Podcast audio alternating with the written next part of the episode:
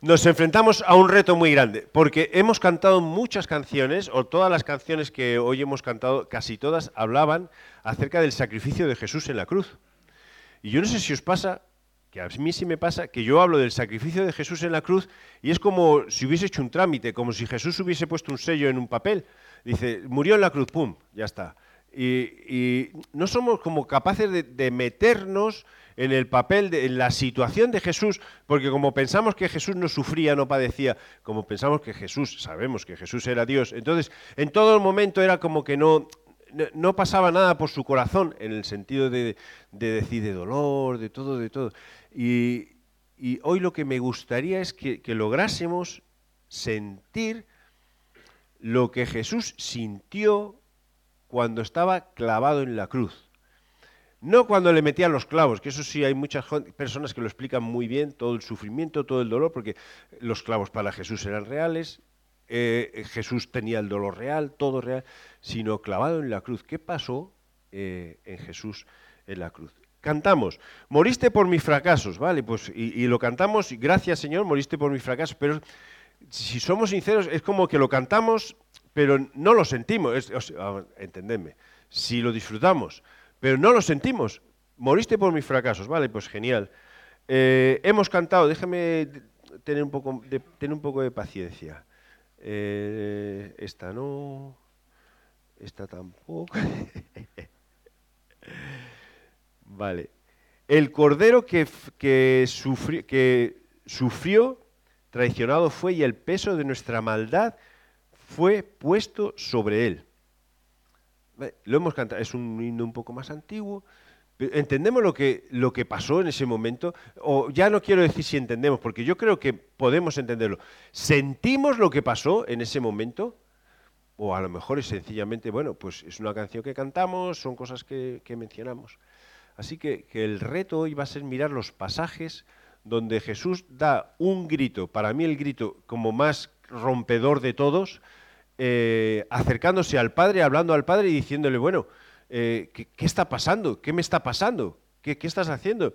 Padre, ¿dónde estás? ¿Dónde estás? Que eso nos, nos, rompe un poco el esquema, porque yo pienso, Jesús y el Padre y Dios siempre juntos, siempre cerca, siempre... Y en este momento es como que algo se estaba rompiendo, se estaba rompiendo. Y esa ruptura producía dolor, y producía dolor real en Jesús, más dolor que el dolor de los otros ladrones que estaban en, la cruz. Así que vamos a orar porque vamos a, requerir poner todos los sentidos, todas las emociones, y en eso los hombres somos un poco patosos, pero bueno, todas las emociones que podamos, toda la imaginación que podamos, y, y, en realidad intentar hacer toda esta escena, todo lo real que se pueda, para poder tomar una decisión en cuanto a lo que hemos hecho con el pecado, o lo que Dios ha hecho con nuestros pecados que qué fácil es que Jesús nos perdone. ¿no? Es como ya me ha perdonado, ya está. Vuelvo a pecar. Total, ya me ha perdonado, ya está. Vamos a ver. Señor, eh, necesitamos tu ayuda. Y tu ayuda para leer el texto y no caer en el, en el, pensamiento de decir, yo tengo que explicar lo que está aquí escrito. No, yo tengo que entender lo que está aquí escrito. Y Señor, de verdad te damos muchísimas gracias por entregar tu vida en la cruz por nuestros pecados. No queremos quitar palabras, no queremos suavizar palabras porque parezcan de otra época, porque en realidad lo que tú estabas haciendo es sacarnos de la oscuridad. Lo que tú estabas hacernos es sacarnos del hoyo donde estábamos y de la distancia donde vivíamos contigo que era insalvable. Gracias porque tu presencia inundó nuestras vidas. Gracias por perdonarnos. Ayúdanos a poder vivir en ese perdón y como a veces decimos, en esa santidad que te corresponde y que te honra. En el nombre de Jesús. Amén. En una ocasión fuimos a un funeral y era un funeral de una niña de dos años. En el vecindario esa niña murió por leucemia, creo. Vale, no importa. Dos años, dos años. Qué injusticia todo, ¿no? Dos años. Los padres desesperados, la madre decía, ¿y ahora qué hago yo con mi vida? Eh, yo recuerdo abrazar al padre y, orar mientras le abrazaba, pues Señor, dame un poco del dolor de este hombre para que pueda salir adelante. Ya a mí no se me ocurre qué pasaría con, todo esto. Y entonces el sacerdote, el cura que ofició la misa, usó este pasaje. Y este pasaje es el grito de Jesús cuando está diciendo, Padre, ¿por qué me has abandonado? ¿Dónde estás, Padre? Entonces él decía, es posible que ahora lo que está en nuestros corazones es este grito, Dios mío, ¿por qué has hecho esto? ¿Y por qué me haces pasar por esto? ¿Dónde estás? ¿Dónde, dónde, qué, va a pasar ahora con, con, lo que, con lo que, con mi situación? ¿Cómo quedo yo? ¿Qué hago? Entonces, es, él decía, lo que vemos es que detrás de este grito hay esperanza. Detrás de este grito hay luz. Detrás de este grito hay vida. ¿Qué pasó con Jesús? Mira, este pasaje que empezamos a recordar o acercarnos un poquito más a la Semana Santa, la semana de pasión que nosotros vemos, las cosas que pasan en las tradiciones y todo y todo, eh, en este grito eh, es un grito que Jesús está dando donde realmente se encuentra abandonado. Literalmente dice así, no quiero que entremos en, más cosas, Jesús está abandonado, eh, se siente abandonado. Ah, déjame ya con un poco de aplicación así rápida. ¿A veces te ha pasado que en tu grito de desesperación de la, de la vida dices, Dios mío, ¿dónde estás? ¿Dónde estás? Si todo me va mal, si todo me está saliendo mal, si es que además no solo todo me está saliendo mal, sino que si em, hablo con alguien y dice, no, pero mira el futuro, es que no tengo ni ganas de mirar el futuro, porque ¿qué futuro me espera? Si cada paso que doy parece que salgo de un charco y me meto en otro charco, y estoy intentando hacer las cosas bien, ¿qué me está pasando? ¿Dónde está Dios mío? Ese es, un buen grito, para eso puedes coger el Salmo 22 y leerlo tranquilamente, ahí está también ese grito. Un buen grito a Dios porque hay esperanza y hay respuesta, por supuesto que sí, pero ahí está ese, grito. Mira, el, eh, dejadme colocarme esto.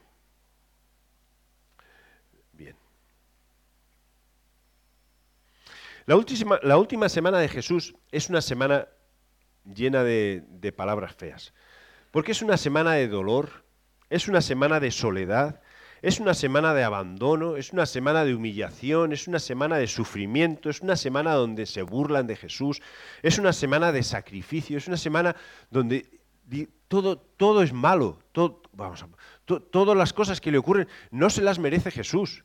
¿Es que acaso Jesús se merecía sufrir dolor? Claro, el, dolor por nosotros. ¿Se merecía Jesús eso?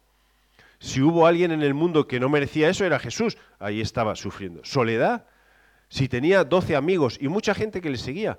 Y mucha gente que le seguía que al final parece que no hizo nada porque lo abandonaron. Incluso quien le ayudó a llevar la cruz, parece que fue alguien obligado a llevar la cruz o el madero, lo que quieras poner ahí. No fue ni siquiera un amigo que le dijo, Jesús, yo te ayudo. No, no.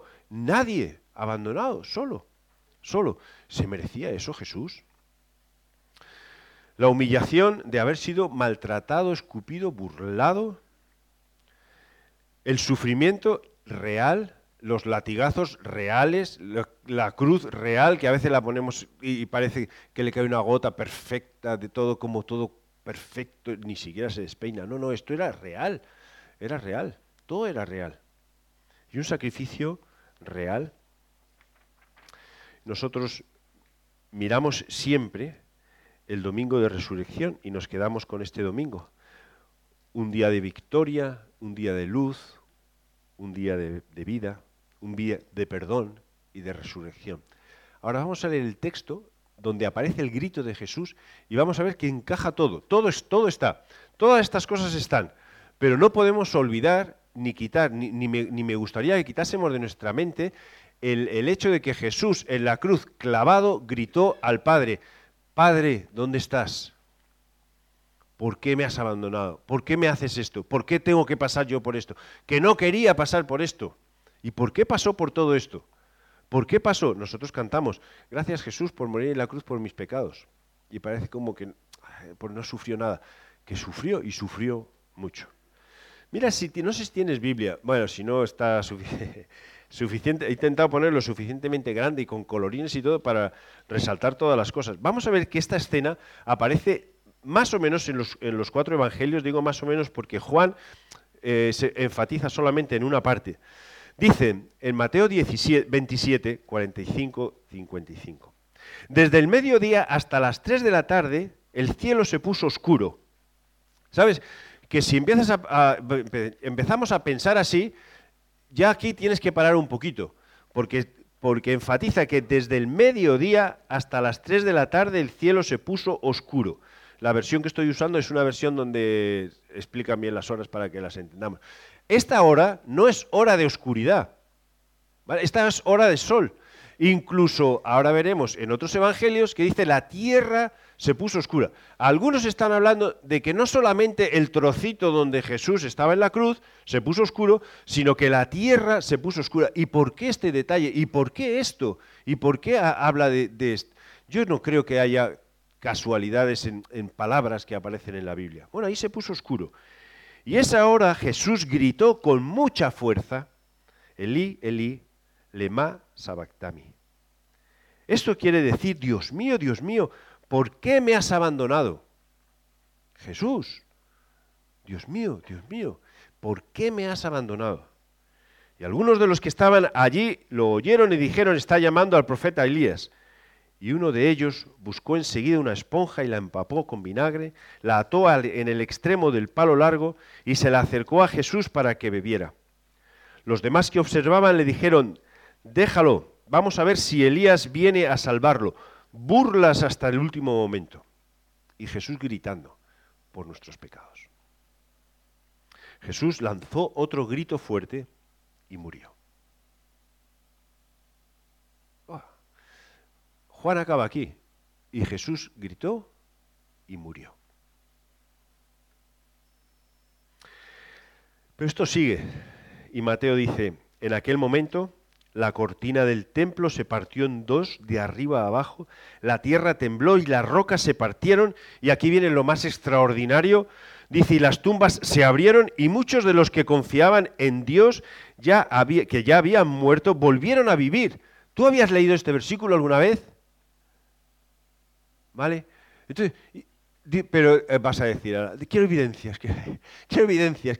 De repente empezó a resucitar la gente, pero no, no, no en ese momento. Después de que Jesús resucitó, esas personas entraron en Jerusalén y mucha gente las vio. Así que estaban en casa y de repente entraba tu papá que había creído en Jesús, que había muerto y entraba a la casa y estaba contigo. ¿Cómo? Como Jesús resucitó. Digo, qué fácil hubiese sido en esa época si hubiese vídeos o móviles y todos con grabando, mira, que entra el que, había muerto, que está entrando. ¿Te imaginas la que se hubiese liado? ¿La que se hubiese armado? Pues aquí está hablando de que gente resucitó y que mucha gente las vio y que fueron y estuvieron con ellos. ¿Cómo? Como Jesús resucitó. ¿Por qué ocurre esto? Porque Jesús es la resurrección y la vida. Pero fíjate, para llegar a esta parte, Jesús tuvo que sufrir, Jesús tuvo que gritar, Jesús tuvo que sufrir dolor y Jesús tuvo que morir. ¿Por quién? Por mí y por ti. Y ahora dices, bueno, este versículo puedes darle todas las vueltas que quieras. Yo, yo te animaría a esto. No, no le des vueltas, léelo y entiéndelo. Mira lo que está puesto aquí. Dice que muchos de los que confiaban en Dios y ya habían muerto volvieron a vivir y después de que Jesús resucitó, estas personas entraron en Jerusalén y visitaron a sus familiares. Y mucha gente las vio. Paréntesis, cierra paréntesis. El oficial romano y los soldados que vigilaban a Jesús eh, sintieron el terremoto y vieron todo lo que pasaba. Temblando de miedo dijeron, es verdad, este hombre era el Hijo de Dios. Y había allí muchas mujeres que miraban desde lejos y ellas habían seguido, que ellas habían seguido y ayudado a Jesús durante sus viajes desde Galilea. Las cosas que pasaron no solo afectaron a aquellos que esperaban a Jesús, sino a aquellos que estaban, voy a decir, torturando a Jesús. Torturando a Jesús. Evangelio de Lucas. Bueno, aquí te has quedado con Mateo, ¿bien? Las cosas que pasaron no, fue cualquier cosa. Esto fue, en realidad, el principio de una nueva etapa, eh, una era nueva para las personas y para nuestras propias vidas. Lucas. Eran como las doce del día, el sol dejó de brillar y todo el país quedó en oscuridad hasta las tres de la tarde. La cortina del templo se partió en dos, de arriba a abajo. Jesús gritó con fuerza y dijo, Padre, mi vida está en tus manos, y después de decir esto, murió. El capitán romano vio lo que había pasado, alabó a Dios y dijo, en verdad, este era un hombre bueno. Al ver todo esto, la gente que estaba allí, y esto es más o menos nuevo, allí volvió a su casa llena de tristeza, pues se sentía culpable. ¿Por qué se sentían culpables? Lo que habían hecho con Jesús. Es que Jesús no merecía eso. Habían mentido, se habían reído, se habían burlado, estaban ahí, ah, pues si está llamando a Elías, que baje, que baje, pues que se salve el solo, o lo que todo lo que habían dicho, se sentía culpable. Eso es nuevo, eso es distinto. Lucas lo resalta. Y todos los amigos íntimos de Jesús y las mujeres que lo habían seguido desde Galilea se mantenían a cierta distancia mirando lo que pasaba. Aquí parece como que el grito de Jesús con fuerza no es, no es, tan fuerte como con Mateo, que dos veces grita con fuerza Jesús. O Mateo explica, gritó con fuerza. Había dolor de verdad en la vida de Jesús. Vamos con Marcos. En realidad Marcos y Mateo se parecen mucho. Uno es fuente del otro. Desde el mediodía hasta las tres de la tarde el cielo se puso oscuro. Y esa hora Jesús gritó con mucha fuerza. Otra vez Eloí, Eloí, lema sabactani. Esto quiere decir, Dios mío, Dios mío, ¿por qué me has abandonado? Y algunos de los que estaban allí lo oyeron y dijeron, oigan, están llamando al profeta Elías. Y uno de ellos consiguió una esponja y la empapó con vinagre y la ató al extremo del palo largo y se la acercó a Jesús para que bebiera. Entonces dijo, vamos a ver si Elías viene a bajarlo de la cruz. Y Jesús lanzó un grito y murió. ¿Y por quién murió Jesús? Por ti y por mí. Pero murió suavemente, no, pegó un grito de dolor y murió por nosotros. Y en aquel momento la cortina del templo se partió en dos pedazos, de arriba a abajo, y el oficial romano que estaba frente a Jesús lo vio morir y dijo, en verdad, este hombre era hijo de Dios. Había allí muchas mujeres que miraban desde lejos. Entre ellas estaba María Magdalena, Salomé y María, la madre de José y de Santiago el menor. Ellas habían seguido y ayudado a Jesús en Galilea. Además estaban allí muchas otras mujeres que habían acompañado a Jesús en su viaje a Jerusalén.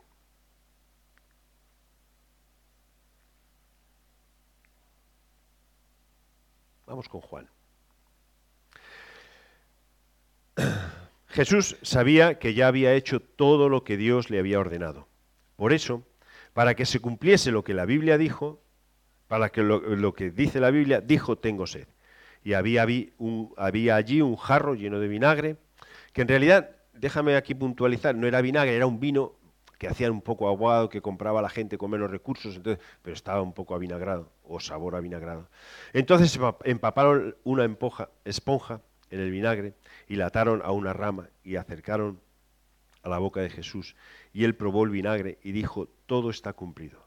Luego inclinó su cabeza y murió. Inclinó su cabeza y murió. Parece como que Juan lo suaviza un poquito más, pero cuando yo leí Juan y dice, inclinó su cabeza y murió, entonces vino a mi mente enseguida Isaías 53. Ciertamente Él llevó nuestras enfermedades y sufrió nuestros dolores. Y cuando leemos esto, nosotros pensamos, bueno, sufrió estos dolores, pues piensas en tu reuma, en tu pierna, en tu... No, no, que sufrió de verdad, que gritó de verdad, que cuando murió en la cruz por nuestros pecados fue real.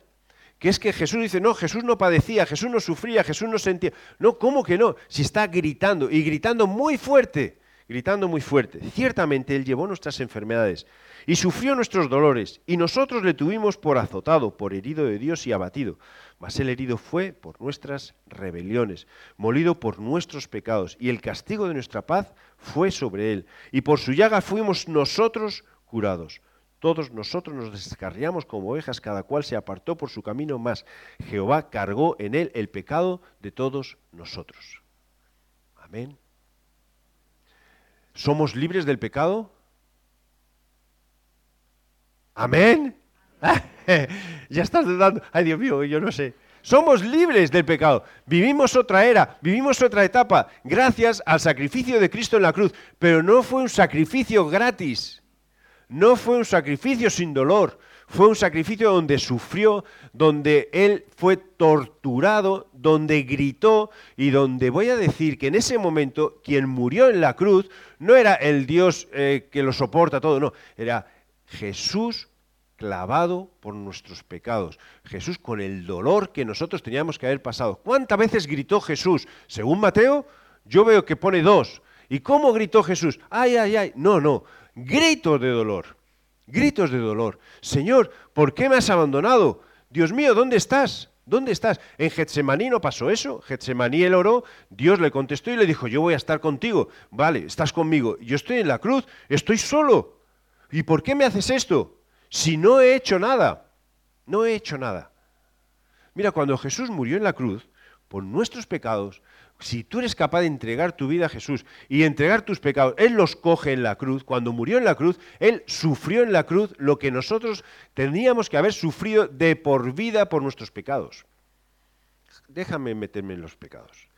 Yo pensé, digo, voy a poner la lista de todos los pecados que aparecen en la Biblia.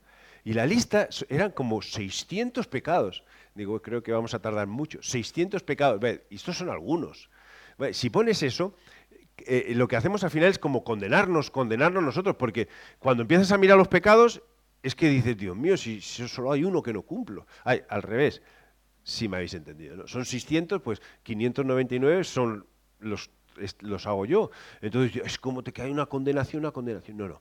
Con Jesús somos libres de todos estos pecados.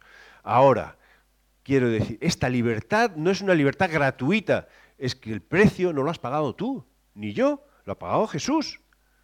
Eso no lo tienes que decir, entonces peco lo que quiera. Que no, porque Jesús pagó el precio con sufrimiento. ¿A qué me tiene que llevar esto? Me tiene que llevar a la actitud de decir yo voy a luchar contra el pecado porque Dios me ha hecho libre del pecado. Yo no voy a vivir en el pecado porque Dios me ha hecho libre del pecado, porque eso no es libertad. Y luego cuando empiezas a mirar el pecado y empiezas a decir, ay, ¿cómo sé yo que estoy libre del pecado o no estoy? Mira, el pecado al final tiene tres tres focos, y eso lo recalcamos mucho y en los podcasts lo recalcamos, como nuestra columna vertebral decimos. El, pecado apunta a tres, tres sitios, pero uno es muy fácil de detectar, porque apunta al prójimo. El pecado al final estropea la relación con el de al lado, siempre, siempre. Si es el de la envidia, lo estropea. Eh, voy a sacar los míos. Si es el de la codicia, lo estropea. Si es el de robar, lo estropea. Si es el de maldecir, lo estropea. Pero estropea tu relación con el de al lado. ¿Te das cuenta que es así? Si estás casado, en la relación de matrimonio donde hay mucha cercanía, siempre contacto, tiene que haber mucha comunicación, ¿cuántos pecados salen allí que estropean eso? Estropean una convivencia feliz, ordenada y bien. No, que estamos todo el rato peleando, todo el rato con las uñas fuera, todo el rato. Mal. Pecado, pecado, pecado, pecado. No, es que soy así de carácter así. Pero cuando estás en convivencia con la iglesia, ¿cuántas veces el pecado estropea la relación entre nosotros? Pues el pecado, pecado. Pero el pecado tiene otra flecha que apunta hacia nosotros mismos. Es que tú te destruyes a ti mismo.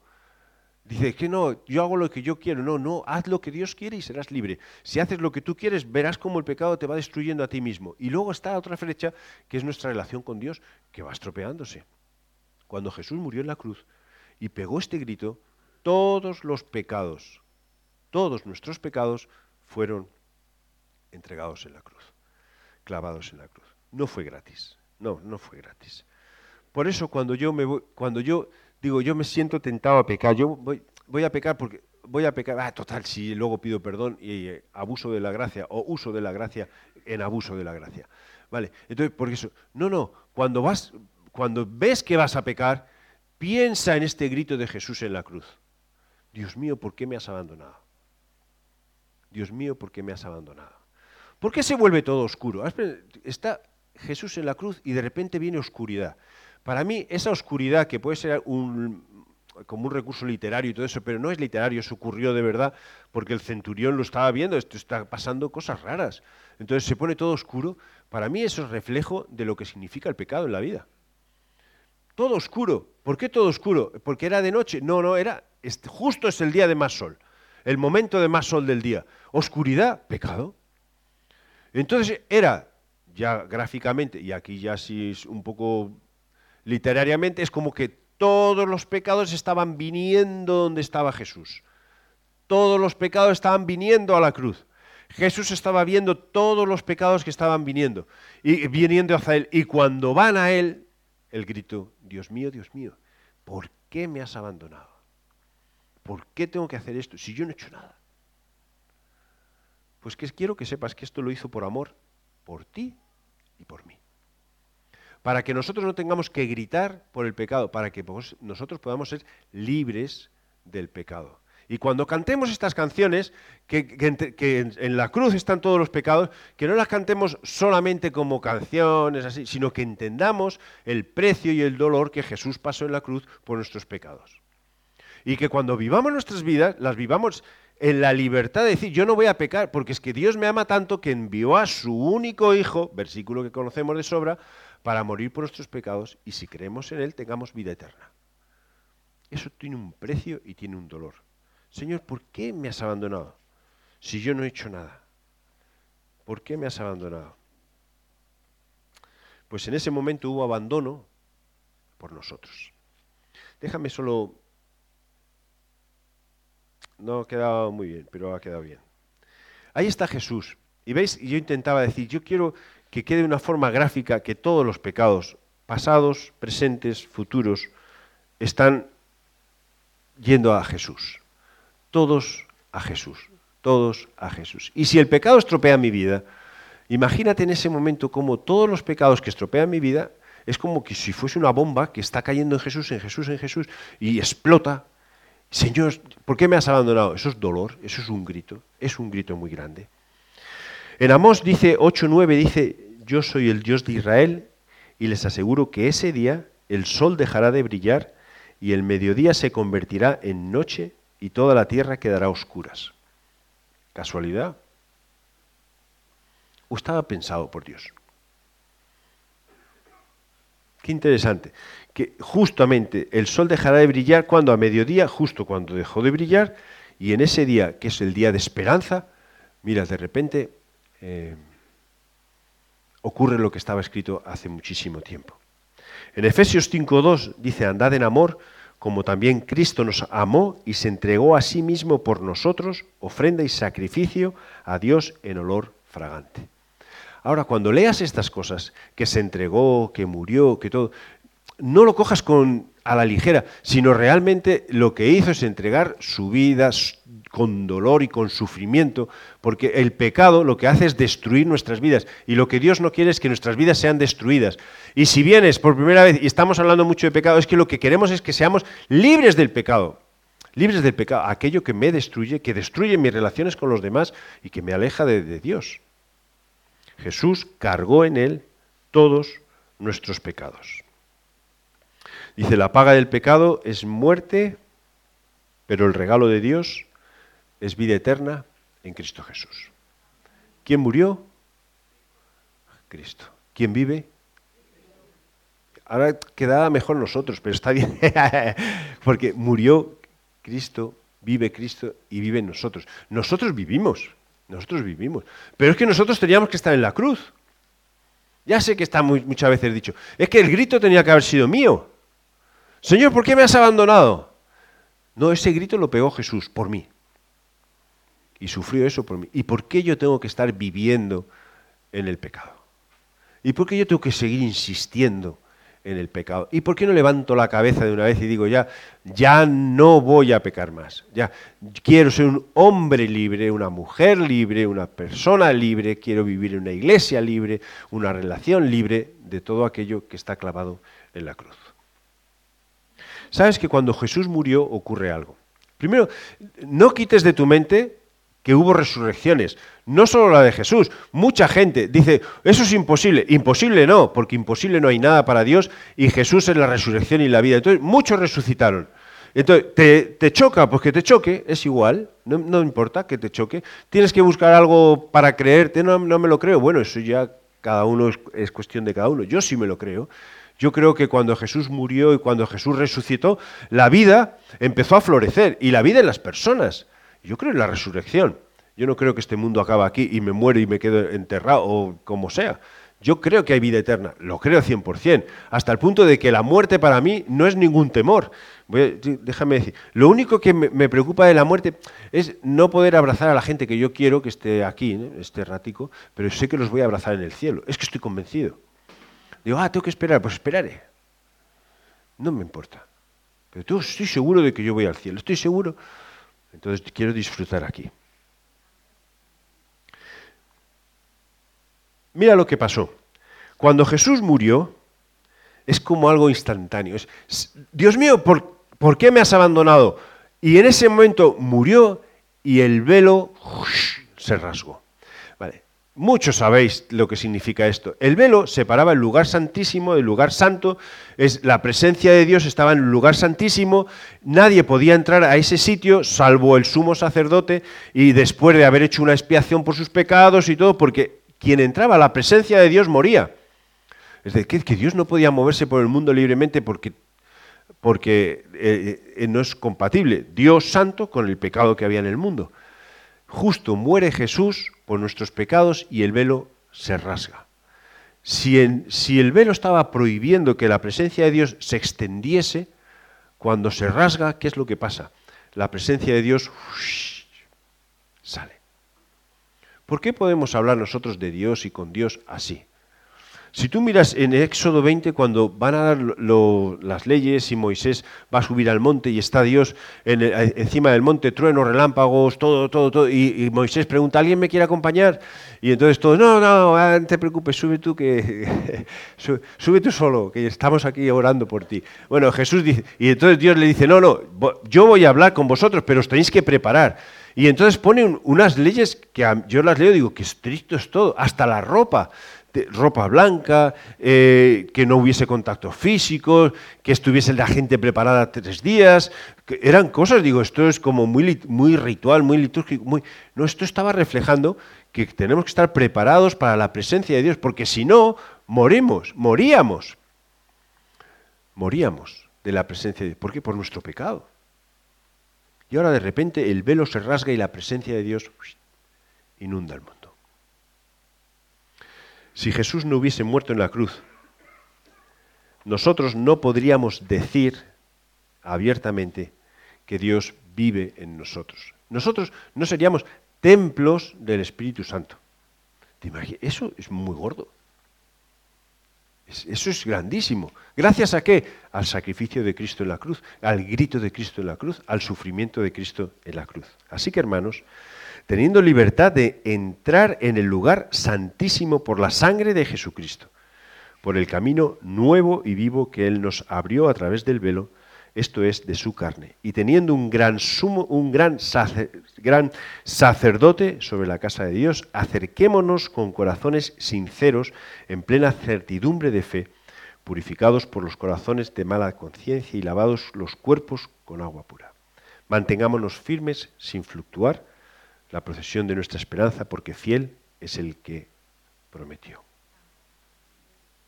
Vamos. ¿Por qué? porque es que el camino está abierto. Jesús ha abierto el camino, el velo se ha rasgado, la presencia de Dios es accesible, podemos decirle a Dios, Padre, podemos decir que Dios vive con nosotros, podemos orar tranquilamente y no hacer rituales y rituales y rituales, porque Cristo gritó en la cruz y murió en la cruz y sufrió en la cruz por nosotros. Así que no te vayas hoy sin hacer esto. Yo no querría que te quedes mirando la cruz. Anda, pobre Jesús, fíjate ahí en la cruz. No, no. Pobre Jesús no, porque Jesús resucitó, Jesús está vivo, Jesús está con el Padre, Jesús está en el cielo, Jesús está victorioso.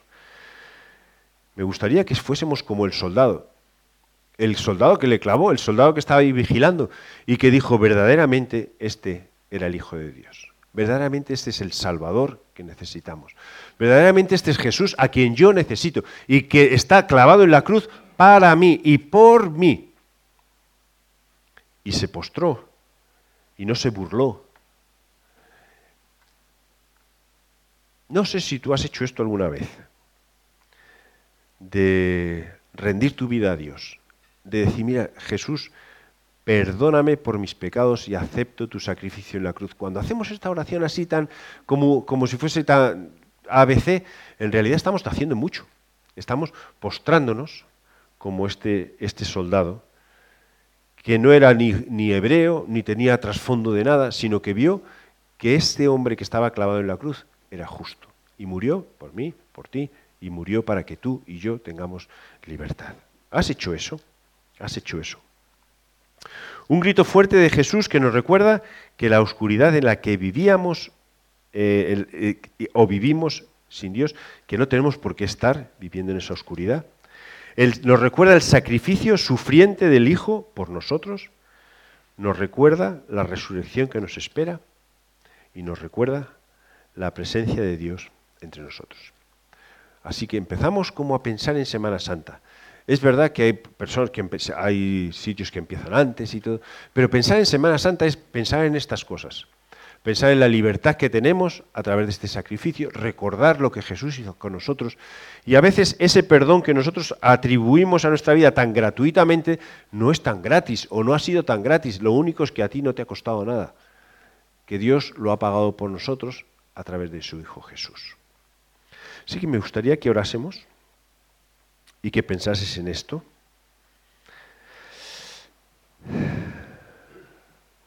Estamos viendo a Jesús en la cruz. No sé cuál es tu actitud. Si pensamos en las mujeres o en los discípulos que miraban desde lejos, madre mía, todo lo que está pasando Jesús. Si pensamos en los centuriones que estaban mirando y que se reían, o la gente que se reía, deja que ya vendrá Elías a sacarle o si somos capaces como este centurión de tumbarnos al suelo. Gracias Jesús por morir en la cruz por nosotros.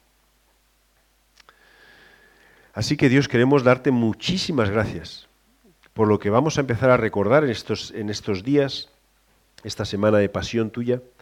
Te damos muchísimas gracias por tu sacrificio en la cruz, te damos muchísimas gracias por morir por nosotros, te damos muchísimas gracias otra vez por esta oportunidad. Te damos muchísimas gracias por poder eh, vivir en tu presencia y por poder decir que tu Espíritu vive en nosotros, que sería imposible de otra forma, y por poder decir que somos templos tuyos, que sería imposible de otra forma. Pero Señor, quiero pedirte, de forma personal y también como iglesia, que no nos acomodemos a vivir en una gracia que perdona constantemente el mismo pecado, sino que seamos una iglesia limpia, libre, santa y perfecta como tú te mereces.